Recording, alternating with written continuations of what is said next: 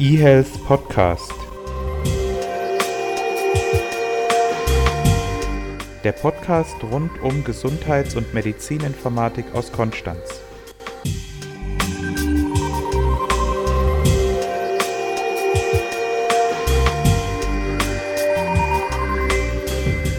Hallo und herzlich willkommen zu einem neuen eHealth Podcast aus Konstanz. Ich bin Renato und heute geht es wieder um ambulante Themen. Dazu spreche ich nachher mit Jens und vorher gibt es aber wie immer noch einen Überblick über die Themen und die News. Die News beschäftigen sich zum einen mit einer App-Zertifizierung und ich bin euch noch den Sieger von Digital Health Pioneers schuldig, der ja am 30. November in Berlin stattgefunden hat. Im Hauptteil werden wir dann das Thema Online-Terminvergabe besprechen. Zuerst die News von den Digital Health Pioneers. Ich habe ja vor zwei Podcasts gesagt, dass hier ein Wettbewerb stattfindet und ich habe die fünf Finalisten genannt und jetzt ist auch klar, wer das Ganze gewonnen hat. Und zwar war das die finnländische Firma Combinostics. Ähm, da ging es um die MRI-Scans, die den Neurologen helfen, gewisse Krankheiten zu entdecken. War zwar nicht mein persönlicher Favorit, aber ich glaube, dadurch, dass da jetzt das Thema KI mit drin war, war das einfach klar, dass die das gewinnen müssen. Das andere Thema, die zweite News, da geht es um eine neue App-Zertifizierung. Und zwar plant die Hochdruckliga ein eigenes App-Zertifikat zu vergeben, das Besondere in Anführungszeichen an diesem Zertifikat wird dann werden, dass mindestens ein Arzt und auch ein Datenschützer und ein Rechtsanwalt daran beteiligt sind und dass auch mindestens 20 bis 30 Patienten, also Betroffene, bei der Zertifizierung mitarbeiten sollen. Also die werden dann wahrscheinlich vor allem die Usability des Produktes und die Praxistauglichkeit beurteilen. Es gibt dann auch so ein paar Knockout-Kriterien. Apps haben keine Chance auf eine Zertifizierung, wenn gewisse Sachen nicht erfüllt sind. Das sind dann so Sachen wie, dass die beteiligten Mediziner nicht qualifiziert sind oder dass keine Leitlinien berücksichtigt wurden oder dass die Datenschutzregeln nicht eingehalten wurden. Nun zur Bewertung. Also ich finde den Ansatz absolut gut und richtig, ein Zertifikat zu erstellen, wo Fachleute und auch Patienten eine App bewerten und damit dem potenziellen Nutzer sagen, diese App ist gut oder diese App ist nicht gut. Ich habe bei dieser Art der Zertifizierung jetzt nur die Befürchtung, dass jede Organisation ihre eigenen Zertifikate erstellen wird und dass am Schluss der Patient den Überblick verliert, welche Zertifikate denn jetzt wirklich etwas aussagen oder welche Zertifikate vielleicht nur als Werbemaßnahme von den Herstellern eingeführt wurden. Deswegen wäre mein Wunsch oder meine Hoffnung, dass sich vielleicht eine zentrale Stelle auf nationaler oder europäischer Ebene dazu durchringt, ein Zertifikat anzubieten, natürlich mit Mithilfe der Fachleute und der Fachgremien, aber dass es eben keine Zersplitterung der Zertifikate gibt. Ich habe nämlich auch schon einige Zertifikate gesehen, die für meine Begriffe überhaupt nichts aussagen und die man genauso gut auch in die Tonne kloppen könnte.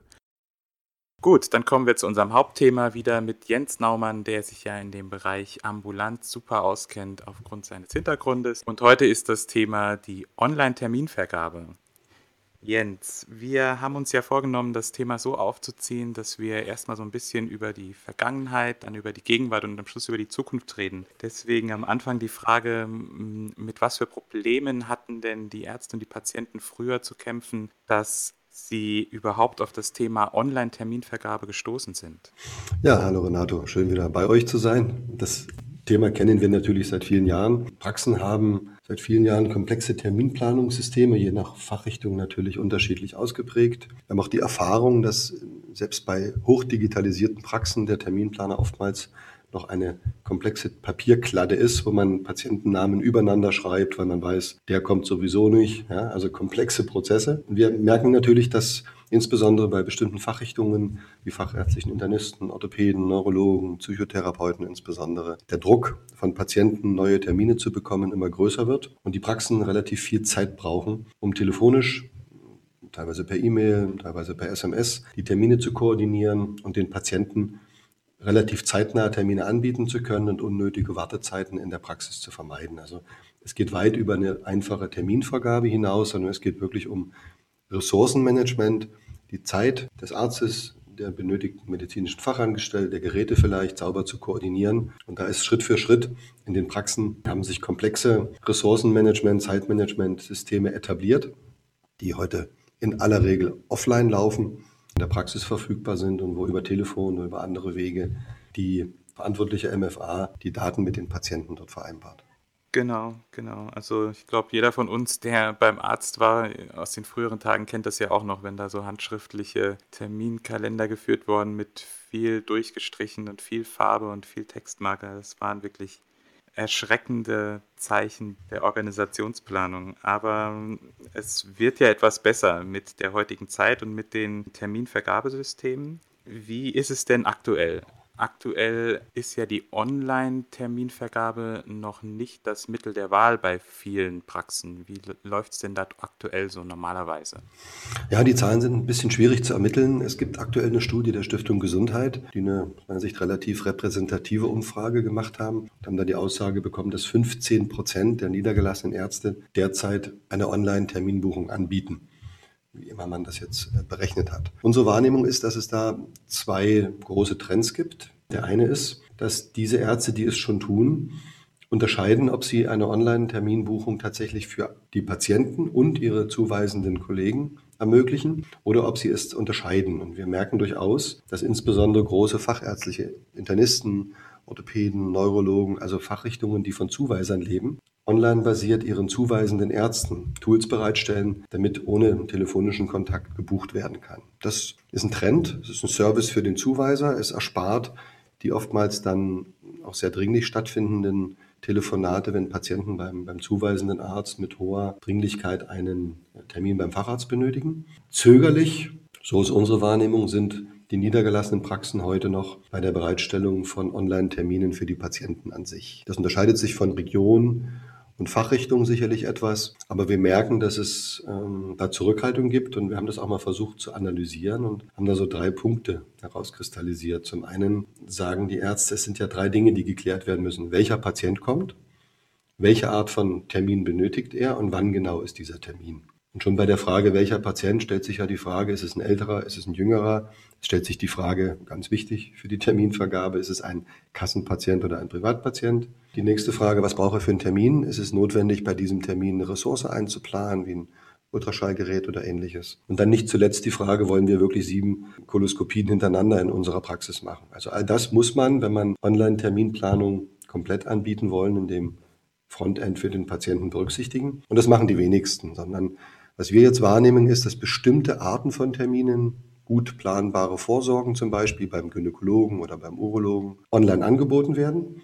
Das sind dann eben 15, 20 Termine pro Woche. Die sind auf der Website des Arztes verfügbar oder können über die Website angefragt werden. Aber dass ein Großteil der komplexeren Termine weiterhin telefonisch oder über E-Mail oder andere Wege vergeben wird. Und wir merken auch durchaus, dass viele Ärzte sagen, mein Terminplanungssystem ist gut etabliert.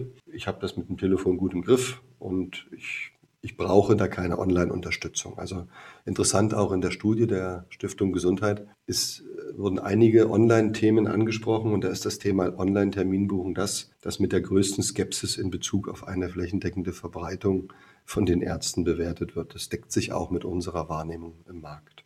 Hast du das Gefühl, dass es mehr an den Patienten liegt oder mehr an den Ärzten? Wir diskutieren da auch viel drüber, weil wir natürlich Produkte haben, die wir gern idealerweise allen unseren Kunden äh, verkaufen möchten. Es hängt sehr stark von der Region in unserer Wahrnehmung ab und der Fachrichtung. Also wenn man zum Beispiel in Berlin heute eine hausärztliche Praxis hat oder eine fachärztlich-internistische Praxis, dann wird man wahrscheinlich zumindest in bestimmten Bezirken über ein Angebot einer Online-Terminplanung nicht mehr umherum kommen, wenn man neue Patienten haben will, weil in Berlin äh, eine hohe Arztdichte ist. Wenn man bei uns hier in Bamberg zum Beispiel, und ich glaube nicht, dass das in Konstanz anders ist oder an anderen kleineren Orten, einen Termin bei einem Orthopäden möchte, dann ist das weniger eine Frage, komme ich über übers Telefon oder komme ich über die Website und dann komme ich relativ schnell auf die Frage, gibt es überhaupt einen freien Termin? Also ich habe mit einem Kunden von uns mal intensiv darüber diskutiert und der hat mir gesagt, wissen Sie, ob ich nun online meinen Patienten sage, dass ich keine freien Termine habe oder am Telefon, das ist relativ, das ist relativ egal. Also es ist eine Mischung aus allem. Ähm, ich glaube auch, dass die, die Wahl eines, eines Arztes, wenn man irgendwo ist, nicht davon abhängt, ob er eine Online-Sprechstunde hat. Also ich mir, so wie man sich das in Start-up-Kreisen vielleicht vorstellt, meine App nehme, in meiner App zeigen lasse, welche Orthopäden rund um mich gerade da sind und dann bei jenem einen Termin buche, der zufällig eine Online-Terminbuchung anbietet. Da suchen sind ganz andere Kriterien wichtig, nach denen ich mir meinen Arzt aussuche. Und es ist eine Mischung aus allem. Die Praxen, die es konsequent durchführen, da haben wir auch welche. Da spüren wir, dass sie eine Entlastung in Bezug auf die Anrufe ihrer mitbehandelnden Kollegen haben, dass das von den Mitbehandlern durchaus angenommen wird, wenn man da sich darüber abgesprochen und committed hat. Also die Mitbehandler müssen das auch lernen, dass das so geht. Und wir haben so Fachrichtungen wie zum Beispiel vorhin schon genannt die Gynäkologie oder die, die Urologie, wo Standardvorsorgeuntersuchungen gut planbar sind. Ich weiß auch, dass das in der Zahnmedizin für Vorsorgeuntersuchungen sehr gut genutzt wird. Und dort wird sich das Schritt für Schritt aus unserer Sicht etablieren. Mhm. Und ist das ein Problem, das sich quasi mit der Zeit sowieso in Luft auflöst, weil die Jüngeren eher mit der Technik umgehen wollen als die Älteren, sowohl auf Seiten der Ärzte als auch auf Seiten der Patienten? Oder ist hier die, die Altersverteilung äh, unwesentlich? Also das ist unsere Wahrnehmung bei allen Digitalisierungsthemen, dass die Altersverteilung relativ unwesentlich ist. Mhm. Auch bei unseren Kunden. Der niedergelassene Arzt lässt sich ja so durch mit Ende 30, Anfang 40 nieder, wenn er aus der Klinik kommt und übernimmt dann eine Praxis und kommt in die kaufmännischen, organisatorischen, wirtschaftlichen Zwänge und Rahmenbedingungen dieser Selbstständigkeit. Und da handelt er im Kern nicht anders, wenn er Ende 30 ist, als der Arzt, der mit, mit Anfang Mitte 60 seine Praxis betreibt. Das ah, ja. Wenn ich mir anschaue, wer bei uns die Online-Terminplanung macht, dann sind das eher die großen, gestandenen, seit Jahren in ihren Positionen etablierten Praxen mit Behandlern Mitte, Ende 50, Anfang 60. Das hat nichts mit Alter zu tun. Okay, also eher die regionale Verteilung, größere Städte, ja, ländliche Gegend, eher nein. Ja, und zum Beispiel, ich kenne Ärzte, die sagen mir, Mensch, ich habe eine bestimmte Gruppe von Patienten, denen möchte ich gerne Online-Termine anbieten. Also zum Beispiel für besondere Leistungen, IG-Leistungen. Oder das vorhin schon angesprochene Thema der Privatpatienten, die man bei der Terminplanung heute einfach anders behandelt. Das ist einfach so. Aber wie soll ich das auf meiner Homepage darstellen? Sagt, fragt mich dann der Arzt hier, hier Patienten-Terminvereinbarung möglich, aber nur für Privatpatienten. Das macht ja auch niemand. Ne? Also insofern ist das dann eher ein Dialog zwischen der MFA am Telefon und dem anrufenden Patienten, wo man die Dringlichkeit und möglicherweise auch das Versicherungsverhältnis abfragt. Mhm. Spielt denn da das neue Gesetz ähm, zur Terminvergabe auch eine Rolle bei diesem Thema Online-Terminvergabe? Ja, es gab ja vor einiger Zeit eine Gesetzgebung, die das dann auch öffentlich und in meiner Wahrnehmung auch sehr polemisch diskutierte Thema, es gibt in Deutschland zu lange Wartezeiten auf insbesondere Facharzttermine, aufgegriffen hat und wo der Gesetzgeber dann die kassenärztlichen Vereinigungen aufgefordert hat, Terminservicestellen zu etablieren. Also für Patienten, denen es nicht gelingt, im normalen Prozess des Anrufes bei der Praxis oder wo auch immer einen Termin zu bekommen, sich dann hilfesuchend an die KV zu wenden und die KV dann durch Ansprache der benötigten Fachärzte einen Termin zu bekommen. Es war allen, die in der Szene etwas tiefer sind, relativ klar, dass das so nicht funktioniert und das zeigen die auch aktuell veröffentlichten Zahlen einiger Terminservicestellen. Es sind bundesweit sehr, sehr geringe Zahlen von Patienten, die sich darüber Termine geben lassen, weil, so die Realität, es am Ende eben doch funktioniert in der Praxis, wenn ein Patient einen dringenden Termin benötigt. Und interessante Studie, schon der Nebeneffekt, eine indirekte Terminvereinbarung, also ich als Patient hole mir bei der KV den Termin, führt zu einer signifikant höheren No-Show-Quote, also einer Quote von Patienten, die einfach nicht kommen. Einige KV haben da Statistiken veröffentlicht. Das ging bis 30 Prozent der Patienten, die über diese Struktur einen Termin bekamen, aber sich dann in der Praxis nicht haben sehen lassen. Mhm, okay. Das funktioniert so nicht. Und, und, wir nehmen wahr, wenn ein Patient wirklich einen dringenden Termin braucht, also in klassische Situation, beim Hausarzt wird etwas festgestellt, das eines Termines beim Facharzt benötigt, dann kümmern sich die Hausärzte auch um zeitnahe Termine bei den Fachärzten. Das ist das ist gelebte Realität. Und da ist natürlich eine Online-Terminplattform des Facharztes durchaus hilfreich, schnell einen Termin zu bekommen da wird es gut verwendet. Bevor wir zu den technischen Einzelheiten kommen, vielleicht noch die, äh, so die allgemeine Frage, was sind denn jetzt so die Erwartungsstellungen der Ärzte und der Patienten an ein solches Terminsystem? Was wollen die von diesem Terminsystem? Ja, das ist schön, das kann man sehr gut unterscheiden. Es gibt ja derzeit auch viele Studien, was sich Patienten vom Digitalisierungsthema erwarten. Und die Antwort bei der Online-Terminbuchung ist einfach. Ich möchte sofort, jederzeit, unabhängig von Zeit, Ort und zu verwendendem Telefon oder Öffnungszeiten der Praxis bei Bedarf einen Termin bei der Praxis meiner Wahl vereinbaren können. Das ist der Wunsch des Patienten. Der ist nachvollziehbar, aber der ist natürlich nicht realitätsnah. Wir haben in Deutschland eine Versorgungsstruktur, eine Bedarfsplanung und es gibt eben nicht so viele Orthopäden oder Gynäkologen, dass ich, wenn es mir heute einfällt, ich morgen dort oder übermorgen meinen Wunschtermin bekomme. Das lässt unser System nicht zu. Und wenn es den Anspruch etwas runterfahre, heißt es also, ich möchte schnell online über eine App, über das die Webseite der Praxis mir meinen Termin aussuchen können. Interessanterweise in aller Regel bei dem Arzt, bei dem ich schon bin. Das ist den Patienten wichtig. Dass ich mir einen neuen freien Arzt suche und dort eine Online Terminbuchung mache, findet sicher auch statt. Aber die meisten wünschen es bei dem Arzt, den sie bereits kennen und der der Arzt ihres Vertrauens ist. Wenn man mit den Ärzten spricht, dann sind das die schon vorhin genannten Punkte. Zum einen gerade Fachärzte sagen, ich möchte meinen Überweisern einen Service bieten, dass sie für wirklich dringliche Fälle schneller einen Termin für ihre Patienten bekommen und da entsprechende Portale auch bereitstellen, auch die Kosten dafür übernehmen. Und die anderen, die das für die Patienten einführen, sagen, ich möchte einfach das Telefonaufkommen für die Standardterminvereinbarung in meiner Praxis senken und den Patienten, denen so etwas wichtig ist, auch einen entsprechenden Service anbieten. Also da geht es eben auch wieder um die, die Gruppe der Patienten, die gut versicherte, ersatzkassenversicherte Patienten sind, bei denen die Möglichkeit besteht, Zusatzleistungen zu verkaufen. Oder das Thema der Privatpatienten, dass ich eben einen Service anbiete und mein Patient sich von mir auch als Kunde gut betreut fühlt. Das sind so die, die Hauptargumente, die wir spüren. Und das kommt je nach Fachrichtung, je nach Region, wie ich vorhin bereits sagte, auch durchaus gut an bei den Patienten.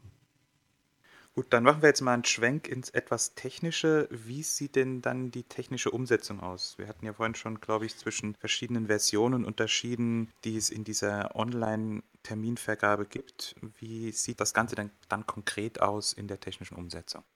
Ja, also wir haben bei uns intern da mal, ich weiß nicht, ob das eine, eine, eine, Terminologie oder eine Klassifizierung ist, die weltweit gültig ist, aber wir haben sie bei uns mal so aufgesetzt. Wir unterscheiden zwischen der Online-Terminbuchung und der Online-Terminplanung einfach um auch für uns die unterschiedlichen Ansätze klarzumachen. Die Online-Terminplanung kann man sich rein technisch so vorstellen, dass es ein vollständiges Termin- und Ressourcenplanungssystem für eine Praxis ist, die webbasiert läuft.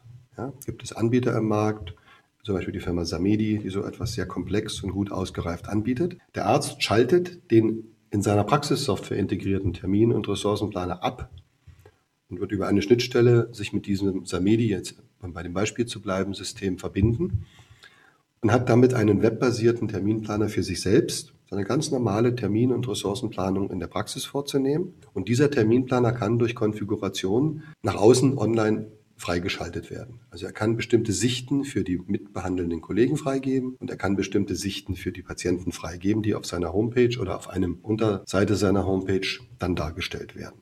Hat zur Folge, der Arzt schaltet seinen internen Terminplaner in seiner Praxissoftware ab, hat ein anderes äh, System und muss über entsprechende Schnittstellen, die ihm das System was anbietet, dann die Verbindung zwischen Praxissoftware und Terminplanungsmanagementsystem herstellen. Das gibt es im Markt, das ist durchaus verbreitet und der Patient hat dann je nach Zugriff oder je nach Konfiguration, sieht er eben mehr oder weniger Termine, die ihm die Praxis freigegeben hat. Das andere Thema, die Online-Terminbuchung.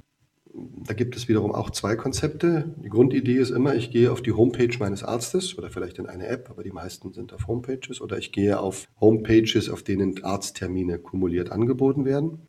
Und ich sehe die freien Termine, die diese Praxis für eine Online-Buchung bereitgestellt hat. Läuft praktisch so, dass man mit einem gewissen Vorlauf in der Praxis in seinen Terminplaner schaut und sagt, den Montagvormittag, den Freitagnachmittag, den Donnerstag den geben wir frei für halbstündige Vorsorgetermine und stellt das im System online frei und dann kann der Patient das entsprechend buchen und kriegt eine E-Mail in die Praxis gesendet oder wenn es schon Schnittstellen zwischen den lokal laufenden Terminplanungssystemen in der, Praxissoftware und diesem Online-System gibt, dann wird diese zur Verfügungstellung der Daten und die Buchung der Daten automatisch repliziert. Unsere Wahrnehmung ist, dass die meisten Systeme da ohne Schnittstellen laufen, sondern dass es eine händische Pflege ist und die verantwortliche MFA in der Regel dann beide Kalender überwacht mit all den dazugehörigen Problemen, dass dort ein Termin vergeben wird, während gleichzeitig da ein Termin vergeben wird und, und das permanent aufräumen muss sozusagen. Da gibt es erste Gespräche über Schnittstellen, aber diese Schnittstellen sind nicht trivial, weil ich aus Praxissoftware auf Webservices permanent freie Termine replizieren muss und Sicherheitsansprüche. Da ist die Frage der, der Technologie, die man da im Hintergrund verwendet. Da gibt es keine Standards und da kommt jeder Web-Terminkalender-Anbieter mit eigenen Schnittstellenvorstellungen. Da entwickelt sich gerade eine Form von Standard. Und die andere Variante dieser Online-Terminbuchung ist, dass ich quasi gar keine freien Termine sehe als Patient auf der Homepage meines Arztes, sondern ich sage, ich stelle eine Anfrage. Ich hätte gerne eine Vorsorgeuntersuchung in den nächsten vier Wochen, bevorzugt am Nachmittag. Und dann wird mit diesen Suchkriterien eine Anfrage in die Praxissoftware geschickt. Der Terminplaner, der lokal laufende, wird durchsucht. Es werden drei, vier Termine vorgeschlagen, die werden temporär blockiert im Terminplaner und werden dann auf der Homepage dargestellt. Der Patient wählt dann einen Punkt aus und dann wird dieser Termin für ihn gebucht und die anderen werden dann in der Praxis wieder freigegeben. Also solche Suchanfragen. Auch das sind Konzepte, die ja, derzeit beginnen, sich zu verbreiten und diese drei Ansätze stehen im Wettbewerb zueinander. Für jedes gibt es Vor- und Nachteile und wir glauben auch, dass sich dann nicht eines komplett durchsetzen wird, sondern dass es je nach Ansatz, Fachrichtung, Idee eine Parallelität dieser Ansätze geben wird. Alle mit unterschiedlichen Integrationsanforderungen an eine Praxissoftware auch innerhalb einer Praxis, dass mehr von diesen Systemen eingesetzt werden, also sowohl Planung als auch Buchung als auch Anfrage, oder würde sich wahrscheinlich eine Praxis dann für eines dieser Systeme entscheiden? Ja, das ist spannend. Also wir kennen so große Einrichtungen wie MVZs oder so, die mehrere Fachrichtungen haben. Und da kennen wir schon, dass die eine Fachrichtung sagt, uns reicht eigentlich eine Standard-Homepage, wo man ein paar freigegebene Termine draufschreiben kann, während die andere Fachrichtung sagt, wir möchten wirklich einen Zugriff unserer Mitbehandler auf unseren Kalender. Da ist das dann eben heterogen. Dass eine Praxis, ein Diabetologe oder ein, ein Kardiologe zwei oder drei unterschiedliche Wege führen wird. Das, das glaube ich persönlich nicht. Aber man muss bei den Digitalisierungsthemen auch immer vorsichtig sein. Da kommt es erstens immer anders und zweitens, als man denkt. Oh, da habe ich auch noch so einen Plattenspruch. Ähm, Vorhersagen sind sehr schwierig, insbesondere wenn sie die Zukunft betreffen. Ja, das passt auch. Das ist mein Lieblingszitat von Heisenberg, genau. Aber wir gerade bei Plattensprüchen sind, also also sehr schön ist ja auch dieser Spruch bei diesem ganzen Digitalisierungsthemen. Alle haben gewusst, dass es nicht geht. Ne? Und dann kam einer, der hat nicht gewusst, dass es nicht geht und hat es einfach gemacht. Ne? Das ist schon so, ne? dass wir teilweise Ansätze sehen, wo wir uns als mit unseren 20 Jahren Erfahrung in der Branche ernüchternd an den Kopf schlagen und sagen, so ein Quatsch. Aber nach einer Weile man eben doch erkennt, dass da durchaus kluge, hm. wie sagt man heutzutage, disruptive Ideen dahinter stehen. Ne? Ob das bei Online-Terminplanung so ist, weiß ich nicht. Es muss dann wahrscheinlich einfach ein paar mutige Unwissende geben, die es dann trotzdem tun. Aber das beschreibt sehr gut das Dilemma, in dem gerade diese Digitalisierungsthemen, da ist die Online-Terminbuchung ein gutes Beispiel stehen. Ich habe es ja gerade schon versucht zu erklären, das ist nicht trivial, was da technisch erfordert wird. Und am Ende sind ja alle Anbieter, auch wenn sie erstmal vielleicht mit Investorengeldern unterwegs sind, darauf erpicht, dass die Summe ihrer Einnahmen größer als die Summe ihrer Ausgaben ist. Das ist ja das Ziel eines jeden Unternehmens, auch des unseren, auch das der Praxis logischerweise. Und jetzt kommt genau die Frage, was ist eine Praxis bereit für so ein Online-Terminbuchungssystem, mal egal welche von den drei beschriebenen, zu bezahlen, ne? monatlich, einmalig, wie auch immer. So, und da sind eben oftmals, und das ist auch eine Besonderheit in der ambulanten Welt, die Aufwendungen, die man hat, um ein solches System zu entwickeln und zu pflegen. Nicht in dem richtigen Verhältnis zu dem, was der niedergelassene Arzt ist bereit ist, dafür zu vergüten. Und da brauche ich eben hohe Skalierung, ich brauche also viele tausende Anwender, bis sich das dann rechnet. Und der Weg bis dahin, bis zum Break-Even, ist eben für viele Anbieter solcher Weblösungen, auch für uns, wenn sie was selber entwickeln als Praxissoftwareanbieter, einfach ein schwieriger, ne? weil die Preissensibilität des niedergelassenen Arztes bei solchen Themen exorbitant hoch ist. Ne? Ja, ja. Wenn ich auf die Zeit gucke, sehe ich, es ist schon extrem vorangeschritten. Aber eine Frage wollte ich noch stellen, und zwar die Frage über die Zukunftsperspektive. Wo läuft es hin, wenn wir uns in 15 Jahren oder 20 Jahren zu dem Thema unterhalten? Wie werden wir uns darüber unterhalten? Was werden deiner Meinung nach die Ergebnisse sein? Da kann ich jetzt wieder deinen Heisenberg zitieren, ne? der gesagt hat, Vorhersagen für die Zukunft sind sehr schwierig. Aber wir haben natürlich ein Bild davon, wir haben auch etwas, woran wir glauben. Wir glauben, dass das Thema Online-Terminbuchung zwischen Ärzten, also der Kooperationsgrad in der Behandlung erhöht sich. Wir nehmen wahr, dass gerade der Hausarzt und der Facharzt bei wirklich kranken Patienten eng zusammenarbeiten und dass sich in diesem Bereich auch diese Digitalisierung von Terminvereinbarungen so schlichtweg etablieren wird. Wir glauben, dass dieser Bereich mehr und mehr elektronisiert, digitalisiert wird. Und bei den Patienten glauben wir, dass die Standarduntersuchungen, also ich habe es vorhin schon mehrfach genannt, es gibt eben Standardvorsorgeuntersuchungen bei der Gynäkologie, bei der Urologie, mein großer Gesundheitscheck bei meinem Hausarzt. Also die Themen, die immer wieder kommen oder Folgetermine, von denen die Praxis weiß, dass ich sie vereinbare oder die Praxis mir vorher gesagt hat, dass ich sie vereinbaren soll. Dass sich das zunehmend digital verbreiten wird. Wir glauben auch daran, dass das zunehmend in Apps wandern wird. Wir haben selber die Sicht, das ist unsere, unser Glaube, dass es eine App geben wird, die den Arzt und den Patienten miteinander verbindet, diesen einen Arzt und diesen einen Patienten. Und in dieser App wird Kommunikation stattfinden über Termine, über Verordnungen, über Vitaldaten. Darüber werden von Dritt-App-Anbietern Daten in die Praxis geschoben werden. Und ich glaube, es wird typisch sein, dass ich meine, meine App nehme, in der mein Hausarzt eingespeichert ist oder mein, mein, Zahnarzt, ich reingehe und sage, ich hätte gern einen freien Termin, eine Anfrage machen. Das wird sich etablieren. Entscheidend ist auch die Frage, wie werden die Finanzierungsmodelle dazu aussehen? Werden solche Apps werbefinanziert sein? Wird der Arzt dafür 10, 15, 20, 30 Euro im Monat zahlen, damit seine Patienten eine solche App verwenden können? Das sind die großen Fragen, die hinter 90 Prozent der aktuellen Digitalisierungsansätze im Gesundheitswesen stehen. Wer soll es bezahlen? Okay. Und es werden nicht die Kassen sein, die das alles bezahlen. Das glaube ich nicht. Das ist gar nicht deren gesetzlicher Auftrag. Ja. Aber das spielt ja dann noch in ganz viele andere Bereiche mit rein. Das geht ja dann schon fast in den Bereich Telemedizin. Also das geht ja dann schon noch weg von der Online-Sprechstunde und erweitert ja das, das Spektrum von der Kommunikation zwischen Arzt und Patient enorm. Ja, und wir glauben, dass die Frage, welchen Arzt ich wähle, um mich mit einem bestimmten Krankheitsbild behandeln zu lassen, nicht von der Frage abhängt, ob der mir eine Online-Terminbuchung anbietet oder nicht, sondern es hängt von der Frage, welchen Ruf hat der Arzt, wie ist das Spektrum, vertraue ich diesem Arzt, was sagen andere zu dem ne? und nicht, hat der eine tolle Homepage mit einer Online-Terminbuchung. Also da habe ich persönlich glaube nicht dran. Ne? Genau, man muss ja nur auf sich selbst gucken, wenn man sich selbst dabei beobachtet, wie man seine Ärzte sucht. Also ich ja habe jetzt auch noch nicht so sehr auf die Online-Sprechstunde geguckt, aber vielleicht ist das ja mal das Zünglein an der Waage, wenn es zwei gute gibt und der eine bietet es an und der andere nicht, dann könnte es vielleicht der Fall sein. Aber wenn du in die gute Situation kommst, Renato, bei diesen beiden guten Ärzten wählen zu dürfen, wo du einen Termin kriegst, dann wird das vielleicht dein Kriterium sein. Weil du wirst du froh sein, wenn du von einem, bei einem von beiden einen Termin bekommst. Das stimmt, ja. Dann hören wir uns in 15 Jahren wieder, wenn wir zu dem Thema nochmal sprechen. Und es hat mich gefreut und ich wünsche dir eine schöne Adventszeit weiterhin. Dankeschön, euch auch. Vielen Dank. Genau, und den Zuhörern auch. Und wir hören uns bald wieder. Tschüss. Tschüss. eHealth Podcast.